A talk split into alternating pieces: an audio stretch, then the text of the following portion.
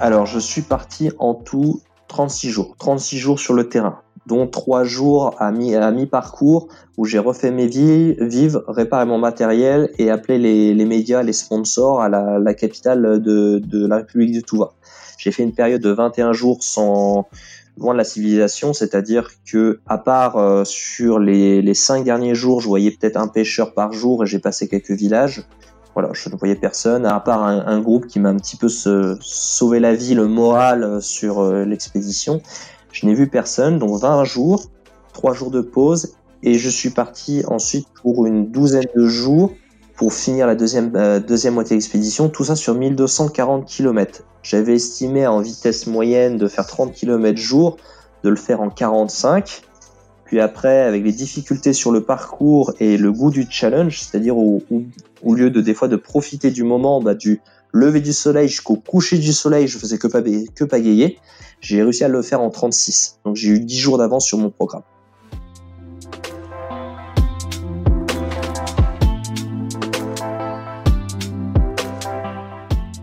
Fais de ta vie un rêve et d'un rêve une réalité, nous dit Antoine de Saint-Exupéry. Bonjour à tous, je suis Pierre Arnaud d'Estremaux, voyageur et aventurier à mes heures perdues. J'ai créé le podcast Un bol d'air avec pour seul but de vous faire découvrir la face cachée de la vie des plus grands aventuriers, voyageurs et sportifs de ce monde, pour connaître tous les engrenages et les rouages qui façonnent finalement l'image publique que nous avons d'eux. L'idée est très simple, prendre une heure de leur temps pour vous partager les anecdotes les plus folles et vous faire rêver un peu. Bonne écoute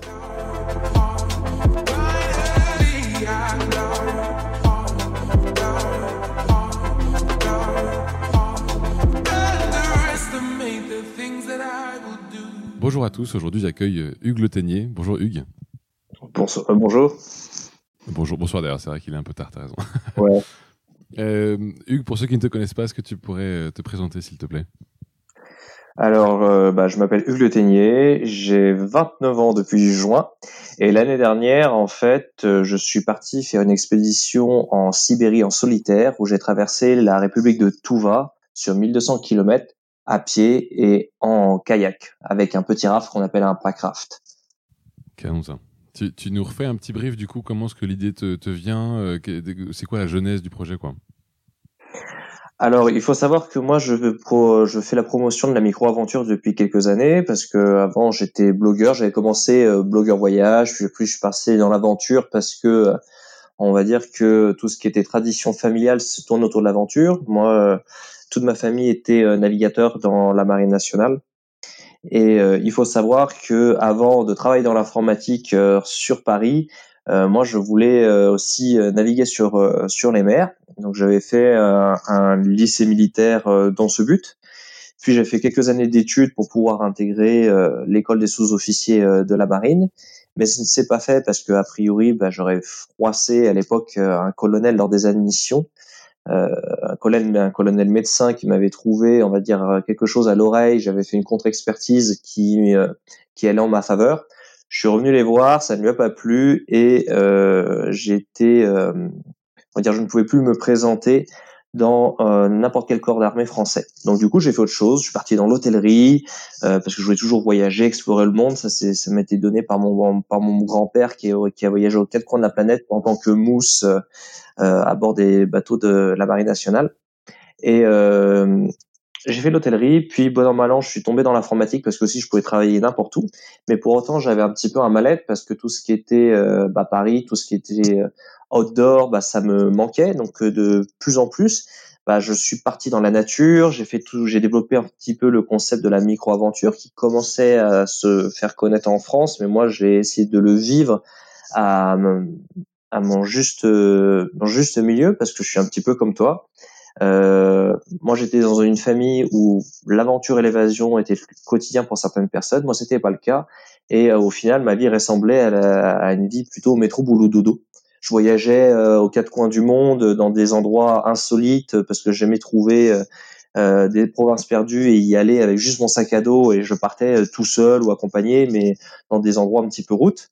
Mais ce n'était pas mon quotidien. Et je faisais toujours, je partais dormir dans la forêt, comme plein de gens le font, comme c'est le quotidien des gens en montagne, mais pas les gens qui vivent en, ville comme nous.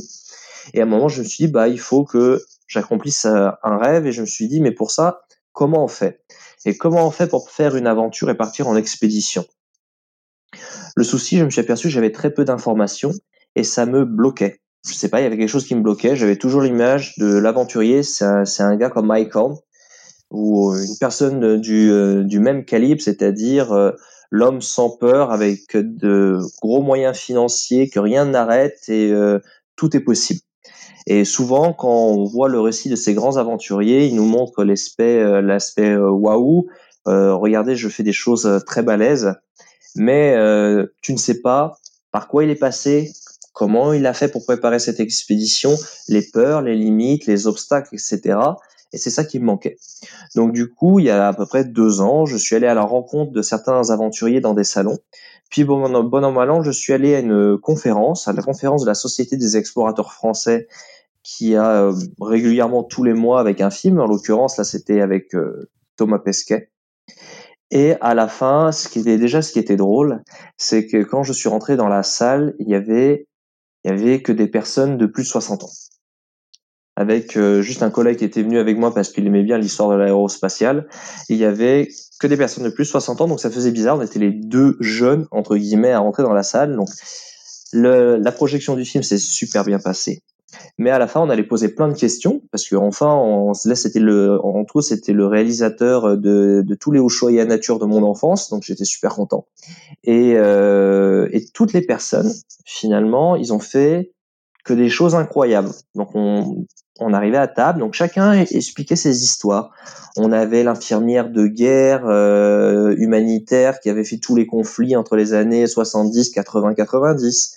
On avait une personne euh, qui, euh, comment dire, on avait une personne qui avait fait tout, bah, tous les reportages d'Ushuaïa Nature, qui est qui avait qui était parti pour aller voir euh, des bases aérospatiales qui avaient euh, négocié avec des dirigeants russes leur avait payé des pots au vin il y avait une autre personne qui était partie vivre plusieurs années en Himalaya pour partir à la à la recherche du Yeti on a eu des personnes qui a traversé des océans. Bref, que des histoires incroyables. Moi, c'était, c'est ça, des gens. En fait, c'est toutes ces personnes-là. Finalement, j'ai lu toutes ces histoires dans les livres, et en fait, j'avais euh, toutes ces histoires incroyables prenaient vie devant moi. Et euh, bah, moi, qui faisais la promotion de la micro-aventure via mon blog auprès de ma famille, tu vois, j'étais euh, le sort de petit Indiana Jones de la famille. Euh, pour un citadin entre guillemets parce qu'avec tout ce que je faisais le week-end, durant les vacances, etc. Marie, je sais le quotidien quand même des gens de montagne, donc ça les ferait sourire. Et là, bah, j'ai pris une énorme leçon d'humilité parce que moi qui pensais qu'ils faisaient des choses euh, pas ordinaires, bah là j'étais en face avec des gens dont l'extraordinaire était leur quotidien. Et quand ils racontent toutes leurs histoires, chacun leur tour, tu les écoutes, tu leur poses plein de questions. Donc euh, pour quelqu'un comme toi, ce serait un moment euh, bah, génial, puis se retourne vers toi et il te pose la fameuse question et toi qu'as-tu fait? Et c'est là en fait que cette euh, tu te prends en pleine face une vraie leçon d'humilité, tu t'aperçois que toi finalement bah, tu n'as rien fait ou tu n'as encore rien fait et tu as tout à apprendre et tout ce que tu pensais euh, qui était de la finalement de l'aventure, de l'esprit d'aventure, et eh ben que c'était rien et qu'en fait tu, tu n'es qu'un je n'ai je me suis rendu compte j'étais qu'un enfant qui faisait ses premiers pas et qui avait tout à apprendre. Et du coup bah durant le c'était au mois de mai il y a deux ans durant le mois de juin bah j'ai multiplié mes rencontres. Je suis allé au festival de l'aventure de la Villette. Je suis allé à différentes conférences. Je suis allé euh, dans les projections de films d'aventure et pour discuter avec les aventuriers que ça soit euh, Mathieu euh, Tordeur euh, enfin, tous les jeunes avant explorateurs du moment, je les ai rencontrés, euh, des, des, plus vieux aussi, en leur expliquant mais comment tu t'es préparé. Et j'ai eu tout. Euh, Mathieu Torder était par exemple un des plus euh, préparés. Euh, j'ai eu Elliot Schoenfeld qui me disait moi, là, tout ce qui est alimentation, je m'en moque, je prends juste de riz, je fais pas de sport. Donc j'ai eu vraiment finalement des anti-héros j'ai eu des héros, finalement, ceux qui fonctionnaient un peu comme un Mike Horn, et des, aussi des anti-héros en face de moi. Ça cassé un petit peu, euh, ça, ça cassé le mythe finalement de cet aventurier sans peur, et moi, ça m'a fait beaucoup de bien. Je me suis dit finalement, bah, si certaines personnes peuvent le faire, moi, elles ont dû avoir un mental d'acier, etc. Bah, moi aussi, je peux le faire. J'ai comme un physique, j'ai du mental, je peux le faire. Et, et c'est pas réservé seulement à une élite. Donc je me suis dit bah comment je vais faire aller en Sibérie? Parce que moi je ne voulais pas traverser en bateau à moteur, je voulais vraiment utiliser seulement euh, euh, les moyens, je voulais seulement utiliser le mon corps à disposition. Et, euh, et du coup j'ai cherché, j'ai écumé toutes les cartes, etc. Et je trouvais pas parce qu'à chaque fois je me disais oui je veux je voulais descendre un fleuve, une rivière, je voulais peut-être descendre les plus grands fleuves de Russie, mais je me suis dit pour une première expédition faut peut-être un petit peu être raisonnable pour la première fois parce que il y, avait les ours, il y avait des conditions difficiles. Euh, c'était un petit peu tout nouveau. Je suis déjà parti plusieurs jours euh, dans la nature, mais jamais sur une période aussi longue. Et en fait, il y a eu un déclic. C'est qu'à un moment, via ma page euh, Vive une aventure, il y a une personne qui me suivait qui m'a fait hey, "Est-ce que tiens, est-ce que tu connais C'est génial?" Il m'envoie un lien et en fait, par hasard, il m'envoie un lien d'un bateau gonflable, d'un kayak gonflable très léger qu'on appelle le Packraft. Donc c'est une embarcation qui pèse, on va dire pour les plus grosses, au maximum 4 kilos, et ça permet de descendre euh, bah, n'importe quelle rivière, n'importe quel rapide, suivant le packraft que, que tu choisis, et ça t'enlève tout le problème de portage. Parce que moi je me disais, mais si je vais en Sibérie, un canoë, ça pèse une tonne, il faut le transporter, c'est pas pratique. C'est comme certains kayaks, tu vois, de certains kayaks extrêmes, euh, euh, par exemple Red Bull, qui mettent le kayak sur la tête et ils avancent euh, tu peux pas faire 50 km avec un kayak sur la tête. Enfin, c'est, je pense, c'est très difficile. Et là, j'ai fait Eureka, c'est ce qu'il me faut. Et tout a commencé lorsque je me suis chauffé un soir et j'ai appuyé sur le bouton acheter. et je dis, je l'ai acheté, ça coûte, eh ben, ça coûte 3000 euh, euros quand même, euh, ce, ce beau petit bijou. Euh, et je me suis dit, bah, je peux plus reculer, ça m'a coûté quand même une, une somme. Et euh, bah, je peux que avancer. Et à partir de là, euh, bah, j'ai regardé vraiment toutes les cartes et j'ai été intéressé parce que j'étais, j'aimais tout ce qui était Jules Verne et j'avais vu le fleuve Yenisei et au début je me suis dit bah écoute je vais aller jusqu'à la source du fleuve Yenisei et je vais la descendre entièrement. Donc j'ai voulu faire ça, mais il faut savoir que tout ces faire la carte ça m'a pris huit mois. C'est-à-dire j'ai décidé euh, en, du coup, on est là, on est en 2020, donc en, en été 2018, ouais, c'est ça, de faire l'expédition.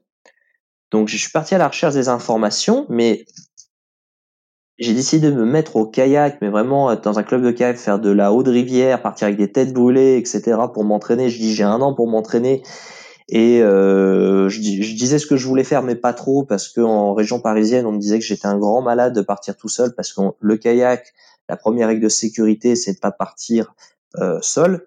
Mais là, je voulais prouver quelque chose finalement en partant en, solitaire, et, me préparer pour ça. Donc finalement, l'expédition a été prête, on va dire, en tant que telle, en mars de l'année de l'année dernière pour le tracé. J'ai dû créer le dossier pour la bourse. J'ai créé un dossier béton et ça m'a servi pour avoir d'autres sponsors. J'ai pas eu avec le, par exemple, j'ai pas réussi à avoir la bourse XP, mais cette mise en lumière et tout ce travail, ça m'a permis de euh, que tout ce qui est par exemple lyophilisé Co m'a fait des énormes réductions pour euh, la nourriture lyophilisée sur les 20 premiers jours de l'expédition. Enfin tout ce que je pouvais porter, je pouvais porter que 1800 calories par jour. Je sais pas si les, les gens se rendent compte, mais c'est très peu. C'est un petit, un petit déjeuner de 800 calories et un repas à, euh, à 1000 et peut-être une petite collation. C'est tout. Et, et, avec ça, avec tout le matériel que j'avais que j'avais sélectionné, j'avais plus de euh, le bateau inclus, j'avais plus de 30 kilos sur le dos. Ça c'est ça c'est pour la totalité de l'expédition, pour bien comprendre. Tu pars combien de temps en tout? Alors je suis parti en tout 36 jours, 36 jours sur le terrain, dont 3 jours à mi, à mi-parcours où j'ai refait mes vies, vivre, réparé mon matériel et appelé les, médias, les sponsors à la, capitale de, de, la République du Touva.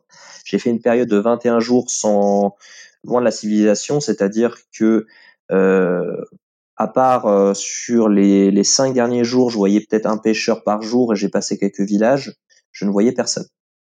Voilà, je ne voyais personne à part euh, euh, je vais y venir, à part un, groupe qui m'a un petit peu se, sauvé la vie, le moral euh, sur euh, l'expédition. Je n'ai vu personne, donc 20 jours, 3 jours de pause, et je suis parti ensuite pour une douzaine de jours pour finir la deuxième, deuxième moitié d'expédition, tout ça sur 1240 km. J'avais estimé en vitesse moyenne de faire 30 km jour, de le faire en 45. Puis après, avec les difficultés sur le parcours et le goût du challenge, c'est-à-dire au, au, lieu de des fois de profiter du moment, bah, du lever du soleil jusqu'au coucher du soleil, je faisais que, que pagayer. J'ai déjà réussi à faire 80, 80, 90 km par jour. Bon, il y avait beaucoup de courant. J'ai réussi à le faire en 36. Donc j'ai eu 10 jours d'avance sur mon programme. C'est bien ça du coup, ça veut dire que tu avais peut-être à la fin aussi euh, capacité de manger un peu plus sur des repas parce que tu avais porté trop de trop de nourriture, tu me parlais de 1800 calories par jour, euh, si tu fais ça fois 45 jours et qu'en fait tu fais ça qu'en 36, à la fin tu avais peut-être plus de marge, comment ça se passe? Ah bah alors il faut savoir que dans les 20 premiers jours, j'ai perdu 20 kilos. Euh, parce que par souci pour économiser du poids, en fait je n'ai pas pris de réchaud avec moi. Je, je, je faisais des feux avec tous les moyens que je connais pour faire du feu, euh, parce que en fait dans les, les, les forêts de, de Sibérie, le principe, les deux euh, principaux arbres qu'on peut rencontrer, il y a les mélèzes, il y a les pins, il y a le bouleau, bon, ça en fait trois à peu près, mais c'est une bonne source de combustible naturel, donc j'ai essayé d'utiliser ça, mais j'ai pas eu de bol, j'ai eu beaucoup de pluie. Mais des pluies toute la nuit, le matin, c'est-à-dire même des, on va dire, du combustible naturel qui est très très inflammable, euh, c'était quasiment impossible. Donc des fois, il y avait plusieurs jours, je ne mangeais pas. J'étais obligé de, de jeûner et par rapport aux efforts euh, que je faisais, euh, il m'aurait fallu 4 à 5 000 calories jour en moyenne. Donc euh, c'est normal, j'ai perdu 20 kilos et après et je pêchais quand je pouvais. Et sur la deuxième partie de l'expédition, je voulais plus dépendre du feu.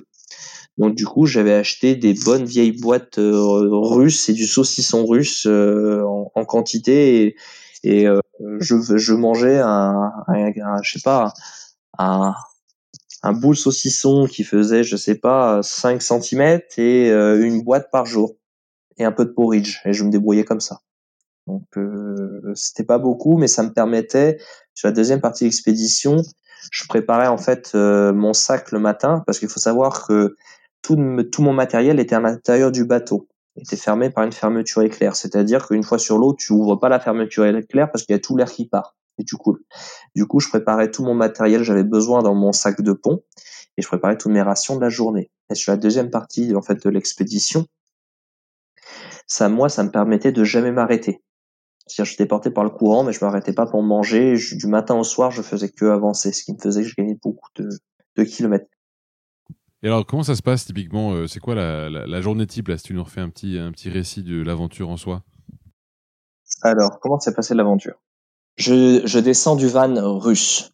Le monteur vrombit, la portière claque derrière moi, le véhicule s'éloigne. Je suis enfin seul, seul au milieu de nulle part. Ça fait très bizarre. C'est, on peut dire que mon expédition commence vraiment. Première nuit, je dois monter mon camp. Je suis déjà assailli par des centaines de moustiques. Je me dis que la Sibérie commence bien, la pluie tombe, je mets à peu près une demi-heure à allumer le feu. Euh, je me dis si c'est ça tous les jours, je ne risque de pas pouvoir manger très souvent. Le lendemain, je mets mon pactage sur le dos. Durant plusieurs jours, je vais traverser la, taïga en essayant de suivre une ancienne piste cavalière d'après les cartes d'état-major russe. Il s'avère que cette piste n'a de piste que de nom. Je passe mon temps à traverser une sorte de jungle sibérienne, à trébucher euh, dans des torrents, à escalader des troncs d'arbres, à parcourir les étendues sauvages où tout n'est que ronces, boue, moustiques, froid, même chaleur, à traverser des rivières glacées et à flipper au moindre bruit dans la forêt en croyant que c'est un ours. Et pour me prémunir, je me mets à chanter à tue-tête toute la journée, chaque heure durant, à chaque, euh, à chaque fois que j'entends un bruit qui se rapproche euh, vers moi. Au bout de plusieurs jours, je suis complètement exténué. Le terrain est tellement difficile que ma vitesse de pointe n'est que de 1 km par heure. Je n'avance pas. D'après mon GPS, je suis très en retard sur mon, d'après mon itinéraire. Après avoir traversé une rivière qui là j'ai où j'ai dû pour le coup sortir mon bateau, je me suis aperçu que j'ai perdu mon couteau. Ton seul couteau? Mon seul couteau, première erreur, mon seul couteau par limite de poids, parce qu'il faut savoir qu'en Russie, il est très compliqué d'emmener euh, des lames avec soi. Il y avait une taille réglementaire et j'avais pris un couteau Mora qui me semblait le meilleur rapport euh, qualité-prix pour l'expédition et d'après les exigences russes. Je pouvais pas emmener mon grand poignard. Mais du coup, en effet, c'était mon seul couteau et j'avais pas pris de couteau de rechange. Donc j'étais, bien sûr, j'étais très paniqué parce que ce couteau, c'est le seul outil indispensable à ma survie pour faire du feu, pour monter le camp, pour préparer la nourriture si je pêche, pour, pour faire plein de toutes sortes de choses. Et du coup, j'ai essayé de le retrouver. Donc j'ai remonté ma piste sur plusieurs kilomètres. Rien, rien du tout. Je suis revenu sur mes pas et là j'étais pris d'une panique indescriptible. Je me suis vraiment mis à crier dans la forêt. Toute la rage qui était en moi s'est déversée. Tout le monde, l'émotion que j'ai gardée durant ces, bah, durant ces derniers jours, tout est sorti et je me voyais déjà abandonné, c'était pas possible. Je m'étais engagé auprès des euh, de sponsors, de, de, mes amis, de ma famille, de moi-même. Il y avait tellement de gens impliqués, je ne me voyais pas abandonné. Je trouvais ça tellement bête d'arrêter avec un couteau, mais sans couteau, je ne voyais pas quoi faire. Mais j'ai décidé de me calmer. En fait, je suis allé monter mon camp dans la forêt et je me suis mis en relation avec ma balise, euh, avec ma balise GPS euh, en fait, ma balise, c'est une Garmin, donc je peux envoyer que des SMS de 30 caractères par 30 caractères. Donc voilà, on peut pas faire grand chose avec. Mais j'ai quand même essayé de contacter euh, mon parrain, donc Rémi Camus, avec lui, j'ai fait un check-up de mon matériel. Et il m'a fait, il fait, je m'en fous, tu te débrouilles, ça va être très dur, mais tu peux le faire, tu peux continuer. et j'ai fait, ouais. J'étais pas très chaud, hein. Et euh, du coup, j'ai bah la nuit est passée et j'ai dit bon bah je continue. J'avais j'avais découvert un vieux foyer euh, peut-être d'anciens chasseurs. J'ai découvert des une vieille boîte rouillée, donc j'avais pris une vieille euh, ouais une vieille canette rouillée pour je me suis dit ça peut servir de couteau. Ça coupait pas bien sûr, mais on y va. Je retraverse je retraverse la rivière avec mon bateau. Faut savoir, c'est très compliqué parce qu'un bateau, bah, pour sortir le bateau du sac, mettre tout le matériel à l'intérieur du bateau, le gonfler, traverser la rivière, et parce que c'est génial de traverser une rivière, mais après, faut vider à la fois, à chaque fois ton bateau, reprendre tout ton matériel, le remettre dans le sac, replier le bateau, c'est une horreur. Donc c'est pour ça qu'à chaque fois, on hésite. Et, et, euh, et, du coup, je traverse encore euh, des, euh, des terrains remplis de ronces, des champs de lave. Il faut savoir que j'étais sur un terrain où il y avait bah, des champs de lave, mais tous ces champs de lave étaient recouverts de mousse. Et euh, dix champs de lave disent de, de roches poreuses, donc de nombreux trous. Donc, euh, de à nombreuses reprises, eh ben, je, ma jambe s'enfonce des fois sur un mètre. Donc, je manque de péter la cheville plusieurs fois, etc. Donc, c'était très très sympa, en plus des moustiques, etc. Mais une fois que j'ai commencé à émerger de la, la, la taïga et j'étais à peu près à un jour du lac Karanour, qui était la première vraie étape de mon expédition, j'ai rencontré par hasard un groupe, en fait, je sais pas si c'était des touristes, mais j'ai vu deux cavaliers. J'ai vu deux cavaliers, je me dis, mais qu'est-ce qu'ils foutent là? Et ces cavaliers, bah, ils, ils parlaient bien sûr pas anglais. Et ai dit, mais vous êtes avec qui? Vous avez vu mon couteau? Je me dis peut-être ils ont vu mon couteau, donc l'espoir fait vivre, on, on, dirait. Ils m'ont fait oui, on avec un sorte de groupe de quelques touristes qui veulent aller voir des volcans dans une vallée perdue. La joie des touristes qui arrivent à cheval, ils étaient euh, 4-5, ils étaient tous en treillis militaire, donc euh, en mode euh, avec du matériel jusqu'à là. Je me suis dit bon, vous avez vu mon et je leur demande naïvement est-ce que vous avez vu mon couteau? Et ils me font ouais, on a vu ton couteau mais c'est super génial, il est où? Donnez-le-moi. Donc là, euh, j'allais euh, limite me mettre à genoux pour voir euh, ce que, ce pourquoi euh, j'étais énervé et en colère depuis la veille. En fait, bah on l'a vu, mais on l'a laissé, on l'a laissé là sur un bord de, de la piste. Et j'ai fait bon, non, t'as laissé un super couteau au travers de la piste, ouais bon bah je vais devoir me, me, débrouiller autrement. Et du coup je me suis dit euh, non mais attends ces gars-là ils sont il y a six sept bonhommes là euh, on va pas me dire qu'ils ont tous besoin de leur couteau pour euh, couper du, du, saucisson et faire du feu en plus d'avoir d'un réchaud et là j'ai sorti tous les roubles que j'avais. J'ai écouté je vous achète vos couteaux. Donnez-moi un couteau. Il me faut un couteau. Parce que je ne voyais vraiment pas continuer sans couteau. Et ils se sont concertés pendant quelques minutes. Ils ont, j'ai compris qu'ils voulaient pas donner forcément leurs armes, etc. Puis il y en a, il m'a sorti un, sort de vieux couteau suisse, euh, très joliment euh, orné de, fougères, etc. très très beau. Et il m'a rouillé et m'a fait, écoute, est-ce que tu as de la monnaie? Je fais, ouais, ouais, j'ai des billets. Non, est-ce que tu as une pièce? Je sors des, des centimes d'euros et il me fait euh, non, je m'en fous, j'en veux pas. Euh, je veux que de l'argent russe. C'est important pour moi l'argent russe. Donc je lui donne ce qui équivaut à je sais pas 10 centimes de rouble. Et il me fait bah tiens voilà le couteau. C'était le couteau que j'avais depuis 40 ans dans ma famille. il coupe pas beaucoup, mais il servira plus qu'à toi qu'à moi. Et si ça peut te faire continuer ton aventure, eh ben je donne un petit peu de moi avec toi. Et il me l'a donné. Ça m'a ému. Euh, quelque chose de, de bien. Je m'attendais pas à ça. J'étais, au, je pensais abandonner l'expédition. J'étais qu'au début avec tous ces efforts à effectuer durant l'année, tout cet entraînement physique, et, et je me voyais vraiment arrêter en fait. Et cette personne-là croise au milieu de nulle part. J'étais à plus de 40, 50 kilomètres peut-être de la première habitation de berger. J'étais censé rencontrer personne. Et là, il me donne le couteau comme ça. Ça m'a donné une énergie folle et ça m'a donné envie bah, de redoubler mes efforts et de continuer. Et je suis arrivé au lac euh, Caranour. Et euh, je les ai pas revus, je les ai revus un tout petit peu plus tard. En fait, un des cavaliers euh, locaux qui les accompagnait. Et c'était quand j'ai posé mon, j'étais tout fou, j'étais tout content, j'étais crevé, j'en avais, j'étais mort, mais j'étais heureux, j'avais mon couteau, le, toute l'aventure, l'aventure commençait vraiment. J'atteignais, le lac Caranour et je me suis dit, je vais pouvoir mettre mon kayak à mon packraft à l'eau. Et c'est fini la forêt, c'est fini la boue, les moustiques, les 30 kilos sur le dos, j'en avais ras le cul. Euh, c'est bon, je vais pouvoir euh, vraiment profiter. Et là, je vois un des, gars que j'avais vu euh, le matin sortir du bois avec un fusil et j'entendais des bruits bizarres. Je fais bizarre, il y a des oiseaux dans le coin, ils font des bruits chelous. Et je vois le, ce, mec qui sort de, de, la forêt avec son fusil, il me fait, t'as entendu? Il parlait pas anglais, mais je comprenais. Il fait, ouais. Il fait, c'est des ours. C'est des oursons. C'est des oursons. il faut te dire, sur les rives du lac, j'avais complètement tout oublié les mesures de sécurité des ours, mettre euh, sa nourriture euh, dans les arbres, loin du camp, euh, tous les trucs odorants loin. Là, j'étais tellement content que c'était la fête, je faisais ma lessive. J'étais complètement à côté de la plaque. il me fait, t'as quoi matos? Bah, moi j'avais pas d'armes, hein, donc j'avais la bombe anti-ours que j'ai réussi à trouver à Moscou, et c'était une, galère. J'avais mon couteau, j'avais un, une sorte de bombe à ultrasons euh, pour les chiens. C'est tout ce que j'avais. Il me regarde, il me fait, tu vas mourir. Parce que je lui explique mon itinéraire. Et, et je lui explique mon itinéraire, mais tu vas au nord où personne va. Encore, déjà, il y a personne, mais c'est rempli d'ours. Il y a des gens sont tués.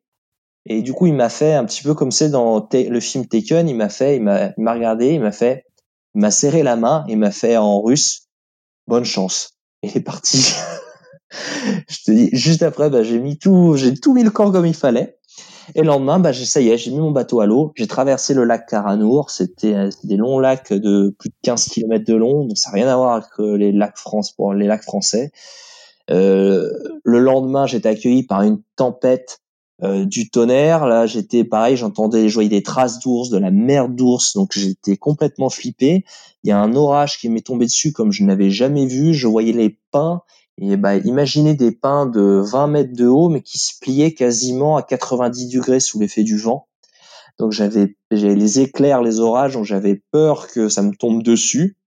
J'ai eu du bol, finalement j'ai rien eu. Le lendemain, en fait, je pense arriver directement à la fameuse rivière d'Odot, qui était là vraiment la rivière que tout démarrait d'un point de vue packraft euh, sur des centaines de kilomètres. Et j'ai dû traverser des zones euh, marécageuses avec des buissons très épineux qui m'ont arraché des fois mon matériel. Et je me suis aperçu qu'à mi-course, j'avais vu, j'avais plus de pagaie. Ma pagaie qui était accrochée, euh, qui était une pagaie en quatre parties, était accrochée à l'extérieur du sac. Et en fait, avec, je sais pas, avec les branches, ce que tu veux, et eh ben, elle est tombée. J'avais plus d'eau, il y avait plus d'eau, il y avait plus rien, c'était une horreur, il faisait plus 30 degrés, j'étais déshydraté.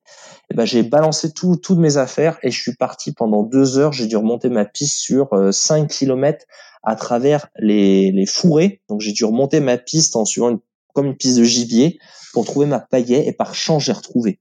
Elle était quoi? Elle était tombée effectivement dans la forêt? Tu l'as retrouvée plus ou moins sur le chemin. Euh? Elle est tombée trois fois. Ah, elle est encore retombée deux fois. plusieurs fois, ouais. Donc euh, j'étais j'étais fou parce que je me disais euh, sans couteau tu peux peut-être encore te débrouiller, mais sans pagaie avec les rapides euh, c'est impossible.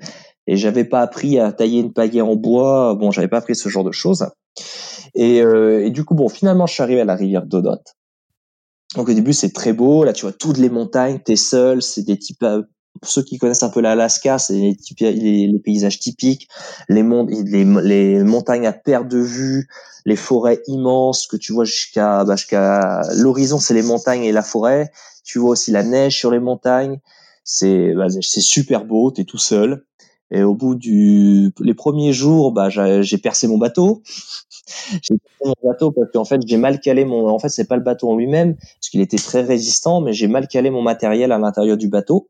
Et en fait, les bâtons pointus de marche ont percé de l'intérieur le, un peu le bateau. Donc, euh, j'ai dû réparer le bateau. Il n'y avait pas de fond. Euh, j'ai, je pensais être tranquille avec les moustiques. Et non, même en faisant un feu, bah, j'avais vraiment, ils me sautaient tous dessus. Euh, j'avais ma moustiquaire, etc. Mais le pire, c'est pas forcément, on va dire, quand le moustique te saute dessus, les mains et les bras. Le pire en Sibérie, c'est quand tu dois aller faire tes besoins quand tu baisses ton pantalon, tu as les fesses à l'air. Et là, imagine, tu as au moins une cinquantaine de moustiques qui te posent sur tes fesses et te piquent pendant que tu dois faire ton affaire. Je ne pas la scène, tu subis et c'est très, très, très, très désagréable. Ça, c'était mes premiers jours. Puis euh, le, quatrième, euh, le quatrième jour sur cette rivière-là, euh, j'ai un angle droit avec la, le cours d'eau. Je, je passe l'angle droit et là, je vois quoi? Je vois un ours qui passe juste devant moi je flippe. Et je me dis, le vent était avec, était avec moi, était avec moi, euh, face à moi, donc il m'a pas senti. J'ai le cœur bas la chamade parce que tu imaginais, c'est des gros ours bruns. Euh, c'est très très gros. C'est pas du grizzly, mais c'est très impressionnant. Et, tu te dis, bah il veut te manger, papa. Il a été sur ton bateau gonflable, il est à pied. C'est un peu compliqué, quoi. Et du coup, bah tu tu t'es tétanisé, mais tu, tu très très vite. Donc euh, tu tu passes. Bien sûr, dans ces moments fugaces, j'ai pas pu les filmer parce que c'est tellement rapide, et tellement surpris que euh, tu les vois pas. J'étais étonné à part les oiseaux. T'entends les oiseaux et les moustiques. Tous les restes, c'est vraiment très silencieux comme forêt. C'est étonnant. Euh, la Sibérie, c'est peut-être parce que je faisais peut-être du bruit, j'étais voyant. Je m'attendais à voir des, des animaux partout. Et en fait, euh, non. C'est, j'ai l'impression qu'ils se cachent tous avec les prédateurs. Parce que quelques jours plus tard, j'ai vu au détour de la rivière, j'ai déjà vu des cerfs traverser, euh, tu sais, c'est très beau et tout, mais j'ai vu des originaux, sorte de gros élans, on va dire, euh, pour vous donner une image. Je vois des élans qui passent, waouh, chouette. J'arrive au niveau, mais sans un bruit, ils sortent de l'eau, c'est immense, et en cinq secondes, ils disparaissent dans la forêt, tu les vois plus. Ça, ça m'a vraiment impressionné.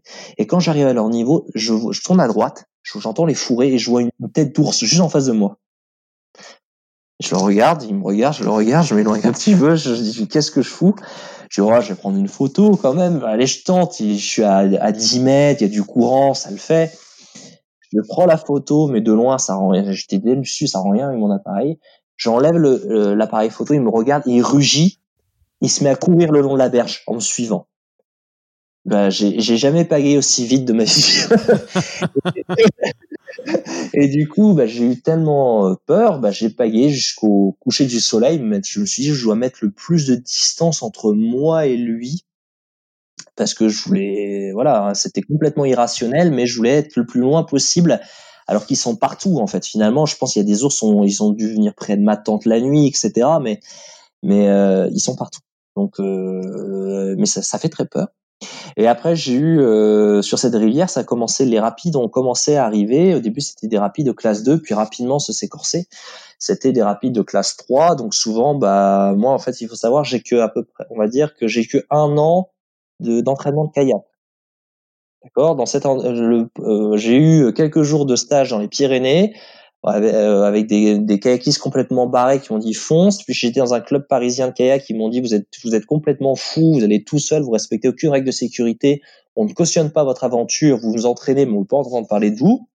C'est un peu la tête brûlée suicidaire. Euh, la premier entraînement avec eux, euh, c'était c'était comment dire, c'était dans l'est de la dans, de la France. Je me suis retourné sur un rapide juste de petit classe 2, ma tête a tapé dans une pierre sous l'eau blessure, plein d'entraînement, blessure, et trois mois avant euh, de commencer l'expédition, je me suis entraîné au Bourg Saint-Maurice, qui est un spot très connu dans le kayak. Je suis tombé à l'eau parce que j'ai voulu faire malin en, parlant tout, en partant tout seul, et je me suis fait une triple entorse. C'est malchance sur malchance du coup. Trois mois avant de commencer l'expédition, donc autant dire que quand j'étais sur le rapide, c'était des rapides de classe de, des bons trois, j'étais très très concentré et, pourquoi j'avais pris d'ailleurs ce, ce packraft en particulier, c'est un packraft fait pour faire le Grand Canyon, donc des, des rapides avec énormément de volume et ça pardonnait les, les erreurs. Donc je l'ai pris parce que je me dis je suis tout seul, j'ai pas le droit à l'erreur dans ce genre de moment, donc il faut, faut quelque chose qui me sécure un petit peu. Et du coup, bah, pour autant, le bateau il vole vraiment dans les airs. C'est très fatigant, très impressionnant. Euh, des fois, euh, entre la réalité, ce que j'avais vu en carte satellite et la réalité du terrain, parce qu'il y avait beaucoup plus d'eau que prévu, et eh ben ça bougeait dans tous les sens. Des fois, c'était non-stop. J'étais très fatigué, mais c'était, t'es fier en fait de descendre certains rapides. Euh, il y avait des, il y avait des, il y avait des, des, des, chutes ou des seuils j'ai pas passé parce que ça, ça, ça cassait dans tous les sens. Et je me dis tout seul, je peux pas le faire. Mais quand ça t'arrive, bah ton bateau, tu le, tu le mets à terre et tu dois passer. C'est, c'est rapide, c'est rapide, un peu plus touchy. Mais comme ton matériel est à l'intérieur du sac, tu dois dégonfler le bateau, sortir ton matériel, mettre tout dans le sac, transporter le bateau, transporter le matériel, tout refaire. Donc tu prends un temps fou. C'est très, c'est très très très frustrant. Donc j'ai fait ça pendant de nombreux jours où j'ai plus, je n'ai plus euh, beaucoup d'animaux, j'ai fait beaucoup de rapides. Puis un moment, un matin, j'ai fait une erreur avec euh, avec mon GPS.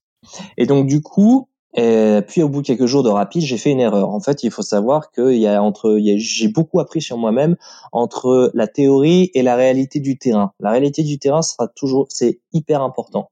Moi, euh, j'ai su, j'ai préparé mon expédition, mais heureusement que je ne la connaissais qu'en théorie. Si je la savais en pratique, si je connaissais vraiment la réalité du terrain, jamais j'aurais fait ce que je, ce que j'aurais fait. C'est le fait de ne pas connaître l'inconnu qui me pousse à avancer. Ne pas connaître l'inconnu, je pense, c'est un moteur pour tout le monde et ça m'a permis de faire des choses que j'aurais pu faire, mais j'ai fait une erreur. J'avais ou j'avais noté un rapide mortel. On m'avait dit que c'était potentiellement mortel, que les gens avaient déjà évité, enfin les rares personnes qui étaient venues. J'avais oublié de le reporter dans mon GPS. Et après plusieurs jours de rapide où j'étais complètement crevé, j'ai vu un rapide au loin qui était encaissé entre deux gorges et j'ai fait ouais ça passe. Je me suis rapproché et le bruit est devenu assourdissant. J'ai fait ah non ça passe pas. Au moment où je me suis dit que ça passait pas, c'était trop tard. Je me suis retrouvé à l'intérieur d'un rapide très étroit qui partait en zigzag et j'ai essayé bah, de survivre bon an mal an parce que c'était clairement pas de mon niveau. C'était du classe 4 voire 5. C'était, c'est, je voyais pas du tout le bout. Ça partait à droite, à gauche, à droite, à gauche. Et à chaque fois, j'ai réussi de justesse. Je me retournais pas, mais c'était vraiment plus grâce au bateau, je pense, qu'à mes talents de kayakiste. Mais je passais quand même. Puis un moment, un dernier virage, je vois que le, le, la rivière se sépare en deux et se fracasse contre un rocher haut de plus de 3 mètres de haut et c'est une immense vague. C'est à bouillonner de partout. J'ai vu le le rocher fait c'est fini pour moi, je vais me retourner, ça va être euh, catastrophique. Je me retourne. Je me retourne et je tombe à l'eau, je sors du bateau et il y, a tout qui part. J'ai pas eu le temps d'accrocher mon bateau ou, ma pagaie, il y a tout qui part. Et j'ai du bol, je tombe, ma tête ne touche aucun caillou. Je dis, elle ne touche aucun caillou. C'était exceptionnel. J'étais, c'était l'enfer sous l'eau. Et je vois le bateau, j'arrive à l'attraper, je vois une sorte de pagaie, je l'attrape, je pose pas, je tombe dans, dans plusieurs seuils. Je me, je me noie littéralement. Et je dis, il faut que je sorte de cette, euh, bah, de cette, de cette merde entre guillemets. Et euh, quand je, je, suis expulsé un peu du rapide, c'est pas fini, il y en a d'autres. Et c'est dans des vagues qui te rappellent, c'est-à-dire des vagues qui te bloquent. Et comme mon bateau est gonflable et léger, je tiens mon bateau je reste sous l'eau, je reste et j'essaie de nager, trouver un, contre-courant et j'ai très peur. J'ai très peur parce que je maîtrise plus rien. Mon gilet de sauvetage, il est pas, j'ai l'impression qu'il est pas suffisant, malgré qu'il était fait pour ça. Je suis vraiment sous l'eau et je me dis et je sais que quelques kilomètres plus loin, il y a une chute d'eau de plus de 10 mètres de haut qui m'attend. Et j'ai peur de pas pouvoir sortir et de tomber dedans parce que si j'y arrive pas, je suis mort. Et finalement, j'y arrive. Je sors, je suis complètement choqué, sonné, et je vois mon matériel, etc. Euh, mon cœur bat la chamade et je m'aperçois d'un truc. Ma paillette carbone en quatre parties, je n'ai plus qu'une moitié. Elle a été sciée en deux par la force du rapide. Sciée. Et en fait, je, et je me retrouve qu'avec qu'une moitié. Et bah, je fais avec. Et je me dis, j'ai plus le choix. Je veux plus retourner. J'ai plus le choix. Et du coup, bah, j'étais quand même choqué. Donc, j'ai essayé de pas passer les dernières rapides jusqu'à la chute d'eau. Et me voilà pendant deux jours à marcher à pied à travers la forêt. J'ai j'ai failli devenir fou parce que je suis tombé, je me suis perdu dans des marais. Je me suis perdu dans des marais avec euh, la boue et l'eau jusqu'aux chevilles, avec encore encore une fois ces, ces nuées de moustiques qui te et de temps qui sont sur toi à chaque minute, chaque instant. Je, euh, je suis passé dans des endroits où il y avait euh, des, des traces d'ours partout. Et j'ai réussi à arriver à la chute d'eau, beaucoup d'émotions. C'était, magique et je pensais arriver à un autre lac où j'allais aller sur une deuxième rivière. Et eh ben non, en fait, je pensais qu'il j'aurais une piste propre et je me suis retrouvé à escalader et à ramper le long du canyon sous des, des troncs d'arbres partout. Il y avait une tempête, il y avait des troncs d'arbres partout et sur plusieurs mètres de haut et sur des centaines de mètres et j'ai rampé partout. Et finalement, j'ai réussi à y aller au bout de deux jours encore. C'était pas prévu. J'ai trouvé par hasard une petite euh, cabane abandonnée. Il y avait des journaux et des restes de nourriture périmés depuis plus de deux, trois ans, d'après les dates sur les journaux. Je suis resté une nuit là juste pour recoudre et penser mes plaies, parce qu'il faut savoir sur mes pieds, j'avais des trous dans les pieds de plus de 2 cm depuis le début de l'expédition qui virait au noir. J'avais peur d'attraper la gangrène. J'ai pas le choix, je mets l'alcool, j'avance. Après, durant les dix derniers, euh, dix, les dix, quinze derniers jours de cette expédition, j'ai continué, j'ai descendu les rivières, le courant allait de plus en plus vite. Je faisais des moyennes de 60 à 90 km heure. J'étais plus là finalement avec toutes les épreuves que j'ai eues mentalement sur ces 10-15 premiers jours. J'étais plus là pour flâner. J'étais rentré en challenge sportif. Je vais finir le plus tôt par rapport à mes vives. Euh, j'étais rentré, j'étais, euh, on va dire, j'étais euh, chaque jour je faisais plus des kilomètres euh, c'était un petit peu l'ivresse de la performance. J'étais en l'ivresse de la performance. Je vais, c'était plus du plaisir, je flâne. J'ai dit vive limité. C'est pas forcément un, environnement plaisant à cause des, des moustiques, euh, notamment. Où en fait, euh, mon seul moment de repos, c'était à l'intérieur de ma tente. Donc j'ai dit, bah, je suis là pour faire du kilomètre et péter un record. Et c'était 50, 60, 70, 80. Je suis déjà allé jusqu'à 90 km. Et j'ai continué à avancer parce qu'après, il y, y, avait des rapides. Je m'étais promis de plus les passer. Et finalement, j'ai fait, bon, bah, j'ai pas le choix. Et avec ma seule petite, ma demi-pagaie, je passais les rapides. Je passais ma, et ça passait. J'avais du bol, mais ça passait. J'ai continué, j'ai continué, j'ai commencé à voir quelques villages, un petit peu de civilisation. Je voyais des aigles royaux. C'était très, très beau. Et euh, plus j'avançais, et plus j'étais content, et plus le paysage se transformait. J'ai de la taïga, qui était assez, donnée assez monotone, je passais aux montagnes, puis j'ai eu les steppes, en fait les steppes de la République de Touva, qui est surnommée la petite Mongolie russe. Donc j'avais les steppes, c'était c'était magique, c'était un paysage incroyable, euh, rien à perdre de vue. Et en fait là j'avais un dernier, j'avais une dernière étape, je savais qu'il y avait des rapides cachés, on savait pas trop où, mais il y avait des rapides. Et là je me suis retrouvé, je vois un sorte de de ferry abandonné parce qu'il y a à peu près 10-15 ans, il y avait encore un ferry qui remontait sur des centaines de kilomètres, mais c'était plus le cas. Les gens sont maintenant coupés du monde. Et là, je vois un ferry, je vois de l'eau qui gronde au milieu d'un canyon. Je dis, mais qu'est-ce que c'est ce truc? Et je continue avec ma demi-pagaie. Et là, je me suis retrouvé dans des, dans des vagues de plus d'un mètre cinquante de haut. Et ça fait très bizarre. Je me dis, heureusement que je faisais du surf en Bretagne où j'avais l'habitude de passer la barre, entre guillemets, des grosses vagues. Parce que sinon, je me ferais encore retourner parce que j'ai le bateau, il est monté quasiment à la verticale. C'était très très très impressionnant. Et finalement, il m'a pagaie. Je me suis juste maintenu. Finalement, j'ai essayé de danser avec les vagues, et parce que j'avais un bateau fait pour ça. J'ai réussi à passer une extremis les rapides. J'étais fier de moi. Et euh, je suis arrivé au, après cette épreuve à proximité de Kizil. À Kizil, bah, j'ai fait bien sûr, j'ai premier premier réflexe, j'ai essayé de trouver un hôtel avec euh, avec euh, un de mes amis qui s'occupe de la logistique via la balise. J'ai trouvé un hôtel, je suis arrivé. A priori, j'ai demandé à laver mes vêtements. Il paraît que je devais puer parce que personne ne voulait que euh, laver les vêtements pour moi. J'ai dû tout faire moi-même. Je suis arrivé dans la dans la dans ma chambre d'hôtel. Premier réflexe, je me suis regardé dans la glace. J'ai vu une barbe comme ça. J'étais choqué et je me suis retrouvé avec 20 kilos en moins j'étais choqué. J'étais, je faisais 90 kilos avant l'aventure. J'avais bien mangé avant pour des réserves. Je faisais euh, moins de 73 kilos. Et après, je suis allé dans la douche. Tu passes l'eau. Je ne suis pas lavé pendant 20 jours à cause des moustiques, etc.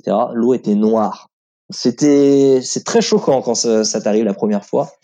Mais tu te dis quand même, dans ces 20 premiers jours, c'était très dur moralement, physiquement, parce que j'avais pratiquement pas de nouvelles de personne. Je recevais des messages de personne à part d'envoyer des messages aux gens. J'envoyais des messages aux gens qui reliaient euh, mes histoires, mais je ne recevais pas de messages en, retour. Donc je parlais à personne, je voyais personne, je mangeais pas. C'était des conditions que je n'avais jamais vues de ma vie. C'était une épreuve et j'étais impressionné de voir ce que j'étais capable de faire et surtout ce que le corps humain peut faire, jusqu'où on peut repousser ses limites alors qu'on n'était pas destiné pour. J'étais pas un Mycorn et euh, j'ai vraiment repoussé les limites. Donc j'étais plus confiant. Je suis dit, bah, j'ai passé tous les trucs les plus durs. Maintenant, ça du que du pagayage à une demi-pagaie. Il me reste 600 km. Donc je fais mes vives, je veux plus dépendre du feu, je prends des boîtes, des choses comme ça, et je repars. Je m'éloigne à nouveau de la civilisation, et rapidement, bah, comme c'est des steppes, il y a déjà plus personne. Et bah, au début c'est super, il y a vraiment beaucoup de courant, j'ai déjà atteint 100 km en une journée. Donc je suis super content, ça trace. Je vois ma progression, je suis super euh, content de, de, la performance. Euh, je peux des fois, je peux même supporter avec le courant, donc des fois je peux même dormir à bord du bateau, me reposer ou manger. Le bateau continue à avancer, je le guide. Puis j'arrive à un lac en fait le réservoir de Sayano Shushen, qui est une qui est une réserve réservée aux léopards des neiges et qui est interdite d'accès aux étrangers. Moi, j'ai obtenu les, les, autorisations auprès des autorités russes qui m'ont fait les papiers nécessaires à une date très précise. Tu n'as pas le droit d'y aller, sinon faut savoir que les rangers, euh, il y a des rangers qui traquent en fait des braconniers qui vont tuer ces animaux-là et d'autres pour les vendre au marché chinois. C'est vraiment c'est une réserve de l'UNESCO, donc c'est interdit à quiconque d'y pénétrer, sauf en présence d'un ranger. Moi, j'ai pu passer, mais à partir de là, comme c'est un réservoir, le courant s'arrête. Alors imaginez-vous avec un packraft qui n'est pas fait pour faire euh, de la rivière calme, qui n'avance pas sur des lacs et la rivière calme, avec une demi-pagaie et qu'il n'y a pas de courant. C'est une horreur parce que c'est très beau. Tu vois des immenses, comme ça, ça a été inondé parce qu'il faut savoir qu'il y a plus haut barge Russie euh, au bout de cette, zone. Donc c'est très abrupt. C'est magnifique. T'as pas de courant. Donc j'étais accueilli par les rangers. C'est génial. À part que sur leur quai j'ai percé mon bateau. Donc je dis encore comment je vais faire? Euh, ils ont réussi à me le réparer, donc j'ai découvert le bagnat russe en étant tout nu avec eux euh, et sauter le et la nuit avec les vieux. C'était génial, quoi. Et, ils ont, ils m'ont autorisé à dormir dans leurs différents campements quand j'étais dans la réserve. Ils ont suivi mon expédition et ils m'ont dit on va t'aider. Donc ça j'étais content. Et en fait durant ce réservoir, je n'ai pas pu, à part la première nuit, de poser de bivouac parce que c'était une zone inondée par le barrage. Et du coup, les parois étaient tellement abruptes de la falaise, tellement inondées de bois mort partout que je ne pouvais pas poser ma tente. Et du coup, après deux jours à dormir dans des campements euh, des rangers, il me restait 100 km à faire pour sortir de la réserve et le dernier checkpoint des rangers. Arrivé le soir, une tempête m'est tombée dessus. Euh, C'était des bourrasques comme on peut trouver au, au niveau du, du, Cap Horn, où je voyais vraiment des bourrasques de vent arriver et mon pacras, c'était très impressionnant. Il reculait d'un coup de 3 mètres. C'était, je n'avais jamais vu ça. À chaque fois que je sortais, je voyais le vent arriver, je reculais de 3 mètres et je regardais autour de moi. La nuit tombait. Mince, je n'ai pas d'endroit où poser ma tente j'ai pas le choix, je dois continuer. Je n'avais que mon t-shirt sur moi, j'avais j'avais un coup de vent, mais je n'avais ni pull ni veste. Les températures chutaient, on était en altitude, et du coup, bah, j'ai continué. Et pendant la nuit, je ne voyais rien, je voyais que des ombres sur l'eau, enfin des ombres dans l'obscurité, on va dire, où je, je faisais attention parce qu'il y avait beaucoup de bois mort sur l'eau pour pas percer mon bateau. Je ne voyais rien, j'avais froid, j'entendais rien, je ne pouvais pas manger. Et pendant 36 heures, j'ai pagayé sans dormir, sans manger, avant d'atteindre le checkpoint. J'ai eu froid, la nuit était très longue, je ne voyais pas à 3 mètres devant moi.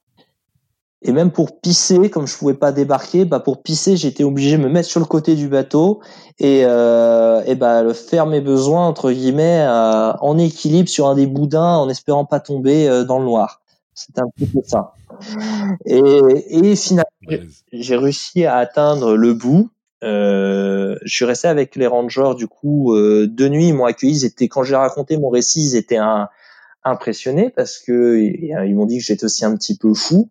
Je me suis retrouvé avec des anciens militaires russes, dont un ancien Spetnaz, sniper Spetnaz. Ils m'ont fait boire de l'alcool parce qu'ils étaient contents, mais moi, comme j'étais, j'avais rien mangé, bah, je, je te raconte pas la suite. Qu'est-ce que t'en tires comme conclusion du coup, Hugues? Qu'est-ce que t'en tires comme conclusion de ce voyage sur toi? Qu'est-ce que ça te fait comme leçon? Alors, bah, j'étais très, je, ça m'a permis de, de me prouver à moi-même que j'étais capable de faire des choses incroyables, des choses que je ne croyais jamais pouvoir faire, des choses qu'on qu'on vend des fois, je vois, il y a des choses extrêmes, ce que fait des certaines choses, comme je prends l'exemple de Mike Horn ou d'autres, on fait des choses extrêmes, mais on, nous dit toujours c'est inaccessible et j'ai pu montrer que moi, un mec normal qui en avait envie avec de l'entraînement, bah, j'ai pu le faire. C'est beaucoup de travail, beaucoup d'entraînement, mais c'est pas, il n'y a pas besoin d'être le plus grand sportif de haut niveau, le plus technicien, le plus riche, le plus ceci. Euh, on peut le faire parce que j'étais étonné de voir à quel point mon corps a pu s'adapter notre capacité d'adaptation euh, physique, mais surtout euh, jusqu'où mon mental a pu me m'amener finalement au bout et tous mes ouais ma capacité à me débrouiller, à m'adapter, mais je pense quand même que je n'aurais jamais pu réussir cette expédition sur le terrain si j'avais pas eu le soutien de mes proches et de ma famille et de soutien même de mes sponsors. Si j'avais pas eu tous ces gens dans ma tête derrière moi, je pense j'aurais pu me blesser, je pense que je serais mort ou j'aurais abandonné. Parce que j'ai eu, j'en ai, j'en ai vraiment chié. Je, me suis sorti tout le temps de ma zone de confort. Et si j'avais pas eu, si j'avais pas eu ces personnes derrière moi, euh, qui savent qu'ils sont derrière moi, une personne qui n'a pas du soutien moral ne pourra jamais réussir à faire la position. Ouais, c'est dur. C'est clair, c'est dur. Est-ce que tu comptes repartir un jour? Alors là, actuellement, j'aimerais repartir. Je suis revenu dans mon dans ma vie euh, quotidienne, c'est-à-dire pendant euh, parce que j'ai continué à voyager, mais pour moi en termes de plus en backpacker parce que c'était un rêve. Et après, quand je suis revenu, bah, j'ai fait en fait, euh, j'ai écrit pour plein de magazines avec cette expédition. J'ai eu des interviews. J'ai réalisé un, film d'ailleurs qui va être qui va être diffusé au festival ABM des Globetrotters à Massy-Palaiso à la fin du mois de septembre. Donc ça, je suis très content. J'ai aussi beaucoup appris. Je vais, euh, je vais continuer. Euh, là, je suis en train d'écrire le livre de cette aventure. Je pourrais raconter beaucoup plus de détails dedans. Et, euh, et après, j'aimerais bien repartir. J'ai un rêve, j'ai un autre rêve que j'aimerais bien faire. J'aimerais bien traverser, faire une transatlantique ou traverser un océan. Au début, je, à, bon, je voulais le faire en kayak, comme un Polonais, je me souviens plus son nom, un vieux Polonais qui a fait plusieurs traversées de l'Atlantique en kayak mais euh, ou à la à l'aviron, peu importe. Mais j'aimerais bien, euh, ouais, euh, traverser un océan à l'aviron, mais en suivant certains courants océaniques. Ça, ce serait quelque chose que j'aimerais faire. Mais dans quelques années, parce que tout ça, c'est un coût. Il faut, voilà, c'est encore plein de choses. voilà, ce serait un rêve que j'aimerais le faire pour moi. Si je peux, ça peut être utile, ce serait super mais voilà. Mais mon, mais moi, le plus important pour moi, c'est pas forcément faire d'autres grosses expéditions. Si j'en fais, j'aimerais bien en faire, ce serait super. Mais le plus important, c'est de vivre l'aventure au quotidien. Moi, actuellement, actuellement, j'ai une vie parisienne, comme beaucoup de gens. Moi, moi, je suis en train de réfléchir beaucoup sur ma vie future et euh, là, j'ai l'appel de la montagne, on va dire peut-être.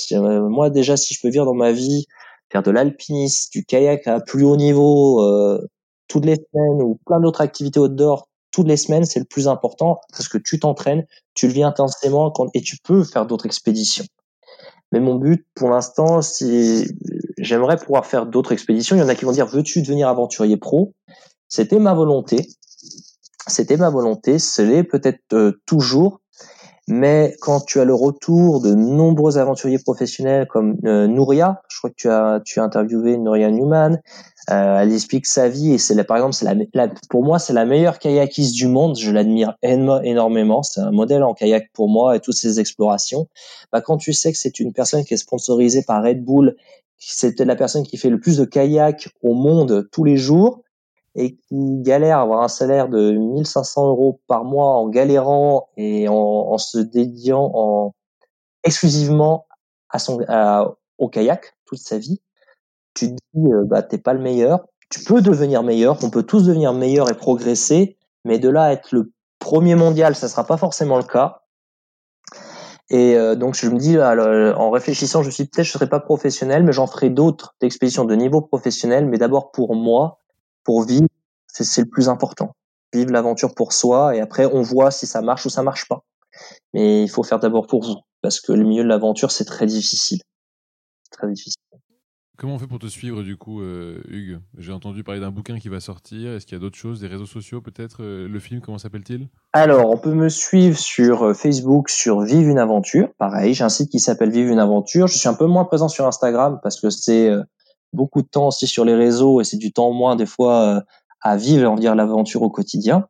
On vous pourrez me retrouver dans le prochain magazine de carnet d'aventure où il y a à peu près six pages sur la première moitié de l'expédition euh, dans ce magazine jusqu'à la fin de l'année. Il y a un autre magazine ABM. Euh, je suis en train de donc il y a un film de 38 minutes que j'ai produit, je, que j'ai fini, qui va être diffusé pour l'instant au festival euh, de Massy Palaiso, le festival Globetrotter. Bien sûr, si vous avez d'autres festivals où vous aimeriez voir mon film diffusé, n'hésitez pas à me contacter. Et actuellement, je suis en train, bah, en fait, euh, d'écrire un, un livre que j'espère finir pour fin de l'année. Voilà, parce que la première moitié de l'année était dédiée exclusivement au, à la réalisation du film. Trop bien. Dernière question, Hugues, euh, avant qu'on se quitte ici. Imagine, on a les moyens de te renvoyer dans le temps et tu peux discuter avec euh, Hugues qui débarque à ce salon, qui commence à être inspiré de cette idée. Qu'est-ce que tu lui dis? Euh, Déjà, prends plusieurs couteaux pour commencer. prends, prends plusieurs couteaux. Euh, j'ai tellement de choses. J'aurais tellement de choses à lui dire. J'ai fait tellement d'erreurs. J'ai appris, mais j'ai fait tellement tellement d'erreurs. Et, et, je lui, mais à mon Hugues du passé, je ne lui dirais pratiquement rien je dirais juste prends un couteau pour en fait éviter ce genre de désagrément et n'oublie pas de bien reporter le rapide où j'ai failli perdre la vie. Mais c'est tout parce que si j'avais su ce qui m'attendait, peut-être jamais je ne serais parti. il faut garder cette part d'inconnu parce que quand on s'attend à rien, on peut tout faire, on peut tout accomplir. Parce que au moment où je me suis dit est-ce que j'abandonne, je n'ai pas abandonné parce que je savais que je devais rebrousser chemin et je savais ce que j'avais fait et je ne voulais pas le revivre. Cette marche dans la forêt. Je ne voulais pas remarcher en arrière. Et je pouvais aller que de l'avant parce que je ne savais pas ce qui m'attendait. C'est vrai que c'est très difficile de ne pas savoir à l'avance ce qui va se passer et je peux comprendre avec du recul que euh, puisse se poser la question de est-ce que je l'aurais quand même fait en sachant tout ça et c'est vrai que c'est mais, sacrée aventure, bravo, euh, bravo pour ces exploits, Hugues. Franchement impressionnant. Euh, ravi d'avoir eu ces, ces, ces croustillantes aventures, euh, comment dire, anecdotes pardon, euh, dans ton aventure et, et j'ai hâte de voir le, le, le, film à un moment donné. On, on, en reparlera et on en repartagera directement sur les réseaux. Et puis, ben, écoute, bon courage pour les, les prochaines, notamment la Transat en aviron. Je pense que ça va être euh, des belles histoires à suivre aussi. Merci à toi en tout cas. À bientôt. À bientôt.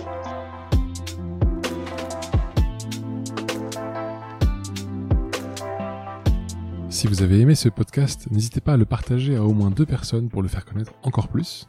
Et pour ne rien rater des prochains épisodes, pensez à vous abonner. À bientôt.